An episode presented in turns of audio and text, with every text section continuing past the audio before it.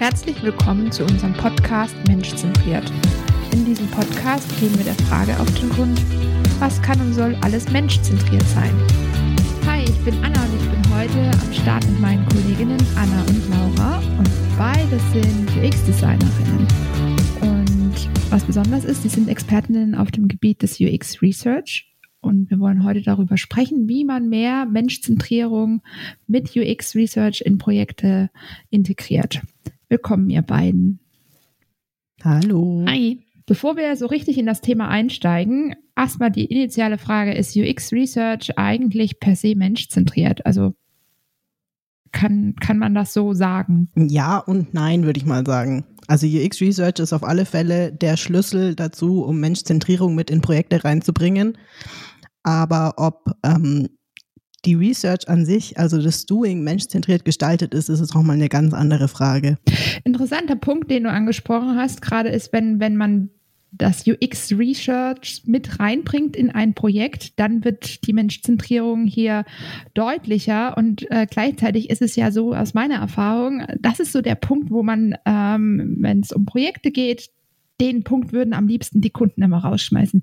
User Research, für was brauche ich denn das? Das ist, ähm, da sehe ich ja gar nichts. Was, äh, was sind da die Ergebnisse? Und ähm, da wird viel Zeit verwendet. Und äh, ja, was bringt mir denn das? Also wa warum denkt ihr, ist das nach wie vor ähm, dieser Punkt noch nicht so angekommen bei, ja, ich sag mal, in den Projekten, dass er absolut notwendig ist, weil es eine Schlüssel Figur ist, die zur Menschzentrierung hinführt. Also ich denke auf jeden Fall, dass vielen einfach die Definition von UX Research überhaupt nicht bewusst ist. Also dass es beim UX Research um die Nutzerforschung geht und es dabei eben wichtig ist, die Unsicherheiten über Bedürfnisse ähm, einfach aufzubauen und ähm, aber auch gleichzeitig zu verstehen, was sind die Probleme meiner Nutzenden, was, äh, was macht meine Zielgruppe, was brauchen die wirklich, um eben auch ein menschzentriertes Produkt am Ende zu haben, was auch gerne genutzt wird und vielleicht, also nicht nur vielleicht, sondern ganz sicher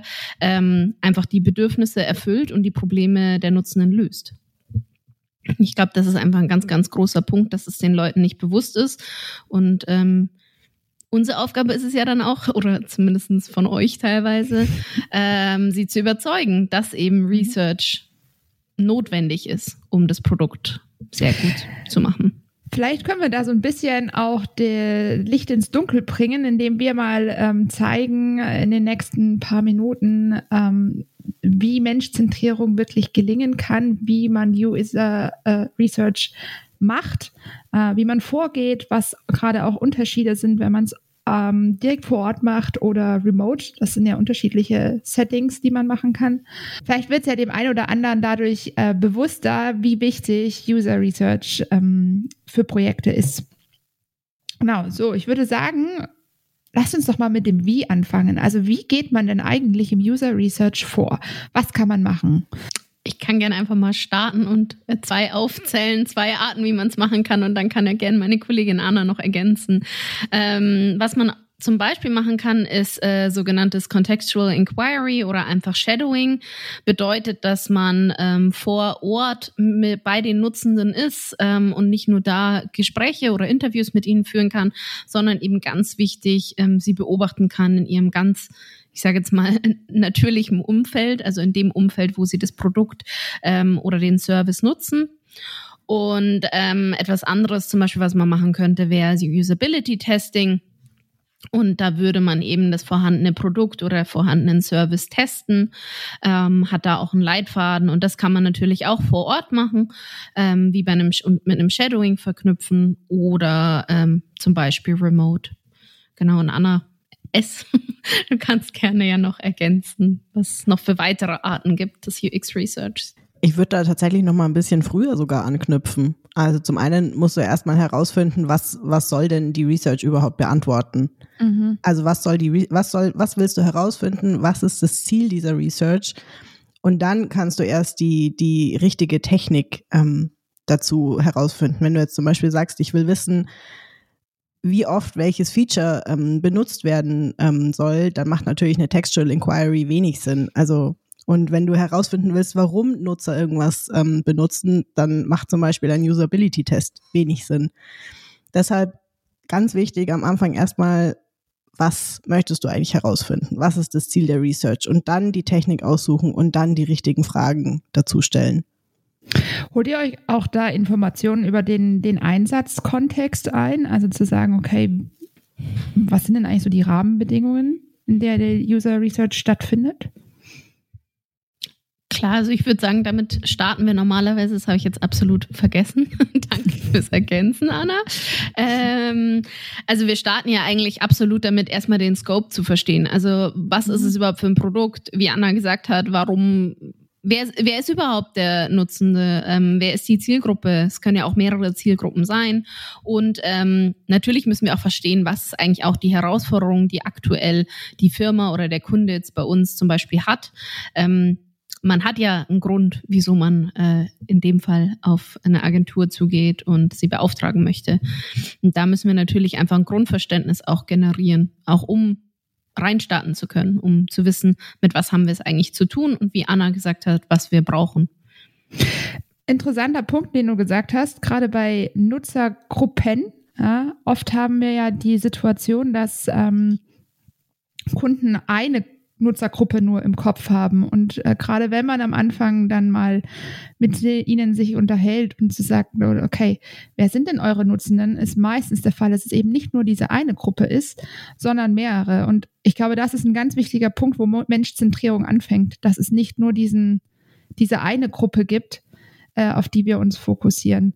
Ähm, und hier quasi dem, dem Kunden deutlich machen, ihr müsst euch an der Stelle noch weiter aufstellen. Also nicht nur diese eine Gruppe ähm, betrachten. Wie ist da eure Erfahrung? Ist, fällt das einem Kunden leicht? Also nur eine, eine Nutzergruppe oder dann mehrere? Also ich kenne, ich, wir haben ja Projekte gehabt, wo wir wirklich, ich glaube, drei, vier Nutzergruppen hatten, ne? Also es ist tatsächlich Projekt- und Projektteam abhängig, würde ich mal auch sagen. Ähm, wir haben Projekte, in denen ist ganz klar, okay, diese Nutzer haben wir, diese verschiedenen Gruppen haben wir.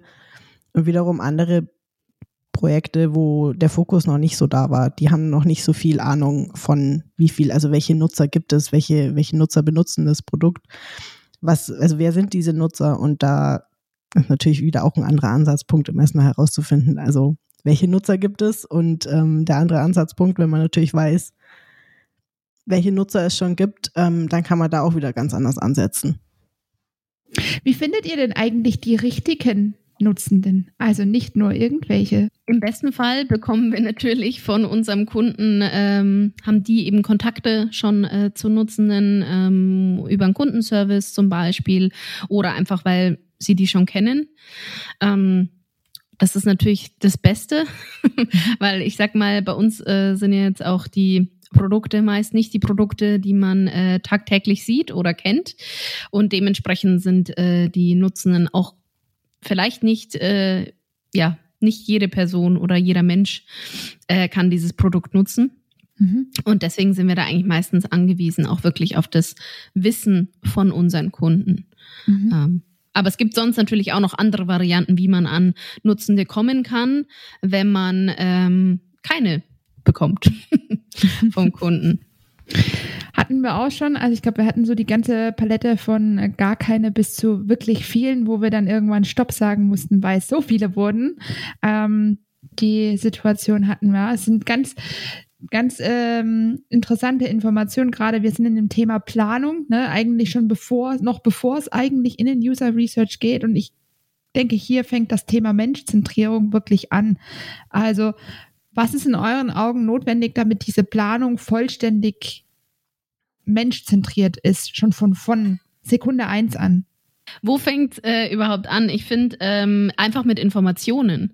Also es fängt bei den Informationen an, wer sind überhaupt die Nutzenden? Also was sind äh, die Rahmenbedingungen, unter denen sie zum Beispiel das Produkt nutzen? Ähm, aber auch, dass man eine gewisse Diversität unter den Nutzenden hat. Also wir wollen natürlich nicht nur die haben, die Fans sind von dem Produkt oder dem mhm. Service, mhm. sondern ähm, ich persönlich habe auch sehr gerne kritische Stimmen drin oder mhm. am liebsten eigentlich kritische Nutzende, weil da kann man die Probleme und Bedürfnisse sehr, sehr, sehr sehen. Ähm, was aber auch wichtig ist, dass man im Laufe des Research oder des Testings, je nachdem, was man alles macht, dass man da auch ähm, eine gewisse Diversität behält und ähm, nicht immer mit den gleichen Leuten spricht. Weil natürlich, wenn man jemanden kennt, ist es einfacher, aber ähm, die sind auch irgendwann voreingenommen, wenn man sich mhm. gut versteht. Vielleicht sagen sie dann doch nicht immer zu 100 Prozent die Wahrheit. Mhm. Ähm, oder man kann auch dann dadurch einfach andere Leute vergessen. Und mhm. das ist auch eine Gefahr, die man viel bei Kunden sieht. Oder ja, manchmal sieht. Da werden dann auch interne Nutzende geschickt. Ähm, mhm. Die haben natürlich ein ganz anderes Wissen. Von daher würde ich sagen, das Allerwichtigste zu starten sind Informationen, Informationen und Informationen. Definitiv ein wichtiger Punkt. Ähm, habtet ihr schon mal die Situation, dass ihr quasi angefangen habt mit dem User Research und ihr neue Nutzergruppen gefunden habt? Ja. Also ich kann einfach mal gerne kurz anfangen. Bei mir persönlich war es so, dass sich äh, in einem Gespräch dann einfach rausgestellt hat, dass es auch ähm, interne Nutzende gibt von dem Produkt. Also wirklich eine eigene, eigene Abteilung, die dieses Produkt mhm. nutzt. Und ähm, das wurde mir davor zum Beispiel nie genannt, weil die wurden halt als intern gesehen. Ähm, sind zwar auch intern und nicht wie vorhin, wie ich gesagt habe, da muss man aufpassen, sondern das sind wirklich Nutzende, die das Produkt auch tagtäglich nutzen. Und somit war das für mich auch super relevant, diese Nutzergruppe dann ähm, auch noch mit aufzunehmen. Ich weiß nicht, Anna, ob bei äh, dir gerade noch ein Projekt einfällt, wo es bei dir mal so war, wo ihr eine neue Nutzergruppe gefunden habt tatsächlich keine neue Nutzergruppe, aber ähm, Nutzergruppen ausschließen. Dafür ist natürlich User Research auch ganz mhm. gut. Wichtiger Punkt. Das ist uns bei uns in einem Projekt passiert, dass wir quasi die verschiedenen Usergruppen, Nutzergruppen aufgestellt haben und dann während der Research eigentlich ähm, gesehen haben, dass es für eine bestimmte Nutzergruppe gar nicht relevant ist und der Fokus mehr auf eine andere liegen soll, also auf einer anderen ähm, Nutzergruppe liegen sollte ist ein total wichtiger Punkt, auch das sich einzugestehen, zu sagen, okay, an der Stelle machen wir nicht weiter.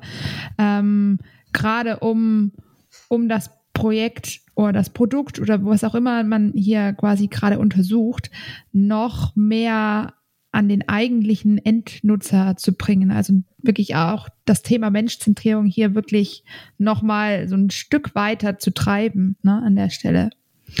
Ähm, wir haben ja jetzt ganz oft schon, dass wir gesagt haben, Interviews, ähm, was ja spannend ist, Interview kann jetzt remote sein. Man kann das toll ähm, online machen. Man kann aber auch sagen, man geht vor Ort. Und ähm, vielleicht könnt ihr hier nochmal so diese Aspekte reinbringen, wann man definitiv sich die Mühe machen sollte, vor Ort zu gehen und wann man sagt, okay, eigentlich in dem Kontext reicht uns Remote ähm, dass wir ähm, einen Termin vereinbaren und los geht's. Prinzipiell würde ich sagen, immer on-site, wenn möglich. ähm, einfach nur, weil das die klassische Umgebung ist von den Nutzenden. Also du, man sieht es dann wirklich, wie sieht es da aus? Ähm, Sachen, die so sehr in den Alltag gehören für die Menschen fallen einem gar nicht mehr auf und uns können sie noch auffallen. Also die Interaktion, die irgendwann mhm. ein Workaround, der zum Alltag wird, kann im On-Site Research einfach viel eher erkannt werden wie remote. Mhm. Aber ich persönlich würde sagen, es, ja, wenn man, sage ich mal, kleine Sachen abklopfen will, dann muss man nicht sofort on-site gehen. Aber für mhm. den Start vom Research und zum Verständnis vom Produkt ist es unfassbar wertvoll, ähm, on-site zu sein. Mhm. Auch wenn man das Produkt oder den Service gar nicht kennt und gar nicht weiß, womit man es zu tun hat. Wie ist das? Wir hatten ja doch auch schon mal Projekte, wo wir gesagt haben, wir haben on-site angefangen und später sind wir dann in ein Remote-Setting gegangen. Wo sagt ihr, okay, ab dem Moment, gerade es geht jetzt dann zwar schon so ein bisschen über den User Research raus in die, in die Ideation Session, ähm, aber wäre das für euch, wo, wo ihr auch sagt, ähm, an der Stelle okay, wir können das Ganze hier ändern, weil es ähm, ausreichend ist, oder ist das wirklich immer Situationsbedarf, was man gucken muss? Ich glaube tatsächlich, dass es immer situationsbedingt ist und auch wieder zurückführend auf die, auf das Ziel deiner Research. Also was mhm. möchtest du eigentlich herausfinden? Darauf kommt es auch wieder zurück. Wenn du jetzt natürlich, wie gesagt, den Kontext ähm, der NutzerInnen verstehen möchtest, dann ist natürlich mhm. vor Ort immer sehr gut. Aber wenn du jetzt ähm, in Anführungszeichen nur Usability-Testing machen willst, wo der Kontext nicht unbedingt wichtig ist für die, für dein Research-Ziel, dann mhm. bietet sich natürlich eine Remote-Session super an. Mhm.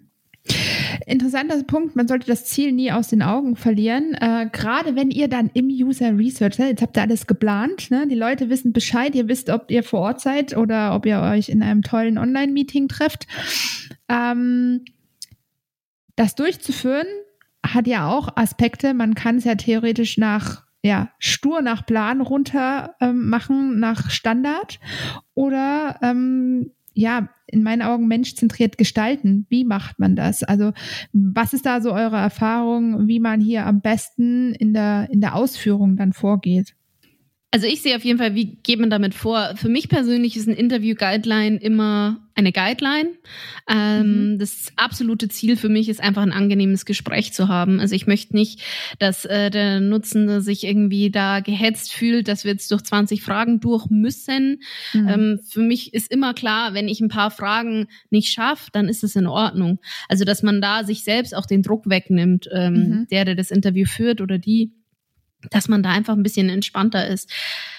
Da bietet sich natürlich an, äh, die Fragen dann natürlich auch so aufzubauen. Also ich starte immer erstmal mit einer Einführung, wirklich der Erklärung, wer bin ich, die, die mhm. das Interview führt und wer ist auch der oder die Person, die dabei ist und mitschreibt, was sind die Rollen von allen vielleicht weiteren, die einfach nur zuhören.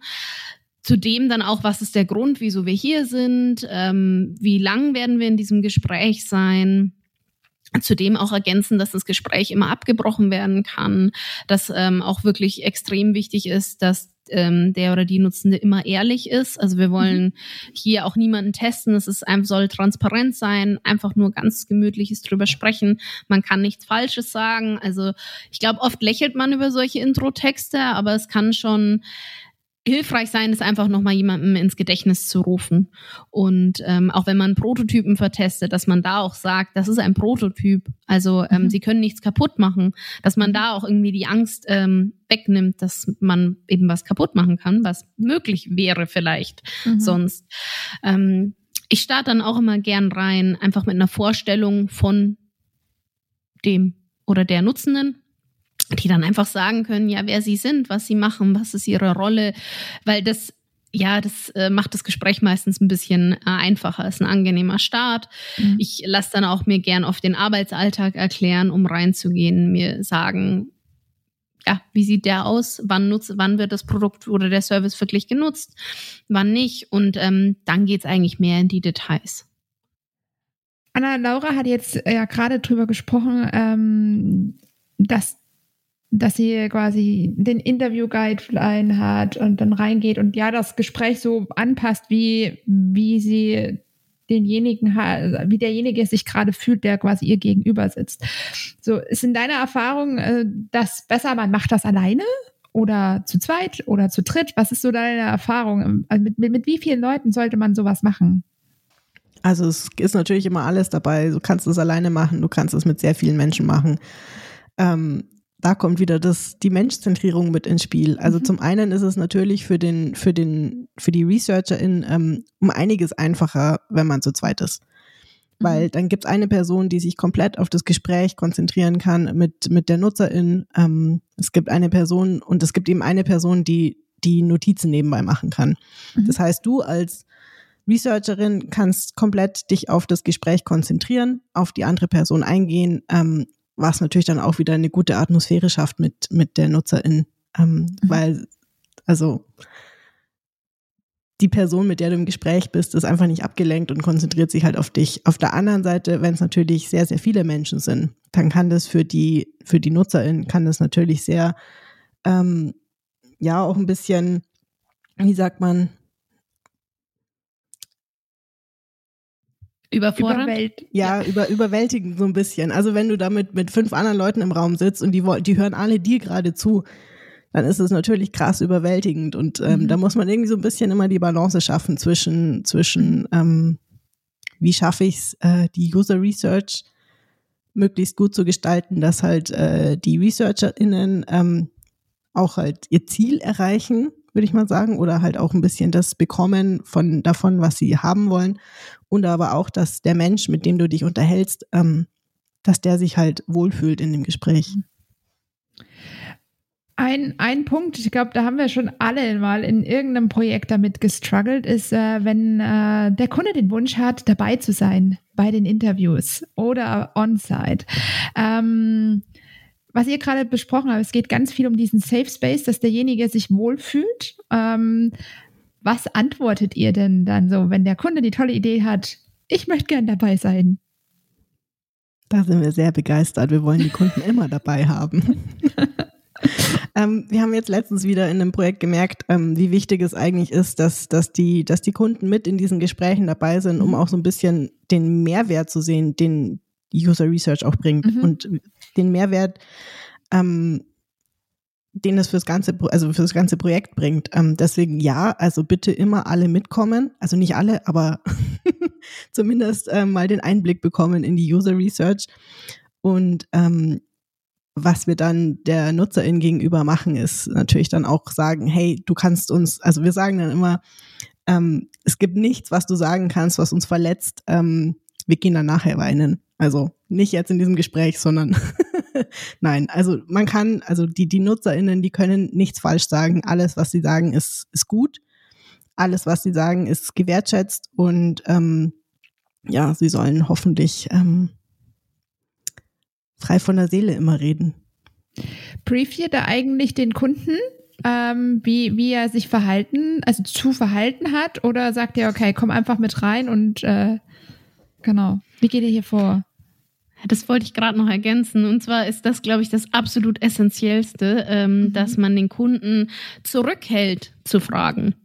Also ähm, besonders da kann es sehr oft passieren, dass Kunden einfach dann so im, im Flow sind und voll äh, aufgeregt und das toll sind und dann sehr ähm, ja, zielgerichtete Fragen stellen, die uns gegebenenfalls dann ein Bein stellen, weil sie schon was verraten, was wir eigentlich gar nicht verraten wollen, weil wir ins grundlegende Bedürfnis oder das Problem herantreten wollen oder es herausfinden wollen.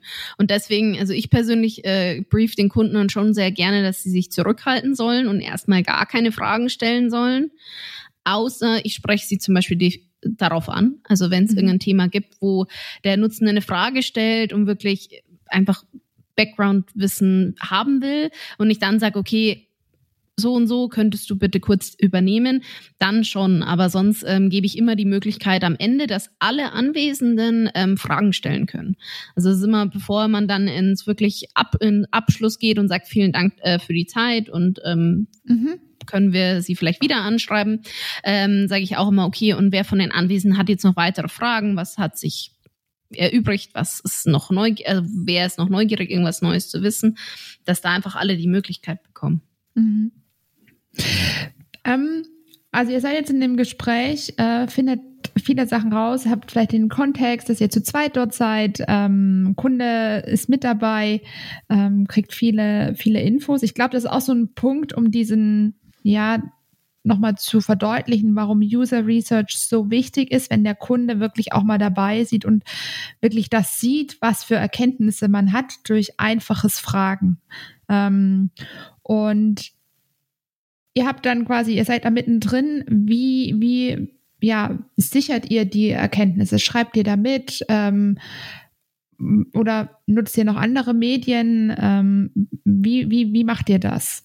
Also bis jetzt am besten finde ich es immer, wenn man, wenn man mindestens zu zweit ist, eine Person sich eben komplett auf das Gespräch konzentriert und die zweite Person ähm, Notizen mitschreibt. Ähm, was natürlich mhm. hilft, dass, dass einfach nichts, nichts verloren geht. Ähm, und am besten auch noch nach dem Gespräch sich einmal kurz zusammensetzen und ähm, fünf Minuten, zehn Minuten zusammenschreiben, hey, was, was ist dir besonders jetzt gerade aufgefallen in dem Gespräch? Also einfach nochmal die, die Key Insights rausziehen. Also dass man das nochmal Revue passieren lässt und dann, ähm, ja, dann kann man ins nächste Gespräch gehen. Du hast eine perfekte Überleitung gemacht. Ähm, wir sind fertig mit dem Interview. Jetzt habt ihr eins gemacht, ihr habt ihr, ihr konsolidiert das gleich mal so die Key Findings am Ende. Aber irgendwann seid ihr ja damit dann auch durch. Und dann kommt ja, ich sag mal so, die, die große abschließende ähm, Auswertung auch wieder mit dem Fokus auf dem, welches Ziel wollten wir eigentlich erreichen oder wollen wir erreichen. Ähm, und wie schafft ihr das hier, ähm, ja, die Menschzentrierung reinzubekommen jetzt bei der Auswertung? Weil ich denke, das ist jetzt spätestens der Punkt, wo man wirklich drauf achten muss. Ich glaube, da ist es erstmal ganz wichtig, dass man bei der Auswertung zwar einen Fokus darauf legt, was man eigentlich herausfinden wollte, aber wir finden ja immer noch so, so viel mehr raus. Und das ist ja auch absolut wertvoll für den Kunden. Mhm. Und dass man bei der Auswertung darauf achtet, dass man die Erkenntnisse dann auch ähm, gruppiert, Cluster bildet und ähm, die auch zur Verfügung stellt. Mhm. Aber natürlich dann ähm, Handlungsempfehlungen, Hypothesen, Painpoints dann wirklich darauf fokussiert, was unser eigentlich unsere Kernfrage war, wieso wir in mhm. den Research gegangen sind. Genau. Fällt das, fällt das Kunden einfach? Also diese Brücke zu schlagen zwischen, ich habe da mal euch ein Thema eingekippt versus die Ergebnisse, die ich da habe, versus wo ich hin will? Hm. Das ist eine gute Frage. ich glaube, äh, meistens fällt es ihnen schon schwer, weil es ja dann auch spannend ist, wenn man andere Themen noch mit anspricht. Aber mhm. ich glaube, da ist bei uns jetzt, wenn wir es zum Beispiel vorstellen, einfach super essentiell, dass wir sagen, ja, ähm, das ist auch wichtig und ähm, wir haben hier ja alles für Sie. Also Sie bekommen ja alle Insights. Also Sie bekommen ja auch von uns auch ähm, die Auswertung. Und mhm. was ich noch gerne ergänzen würde, manchmal nehmen wir die Interviews auch auf, wenn es für alle in mhm. Ordnung ist. Mhm. Die nehmen wir meistens nur auf, damit wir es für die Auswertung auch leichter haben. Mhm. Also wenn man nochmal irgendwas nachschauen will oder ein Zitat direkt rausschreiben will, dass man die Möglichkeit hat. Aber ähm, sowas kann ja auch nochmal hilfreich sein, dass dann mhm. auch der Kunde theoretisch nochmal eintauchen kann und sagen kann, ich schaue da nochmal genauer rein und ähm, kann mich damit wann anders nochmal mit beschäftigen.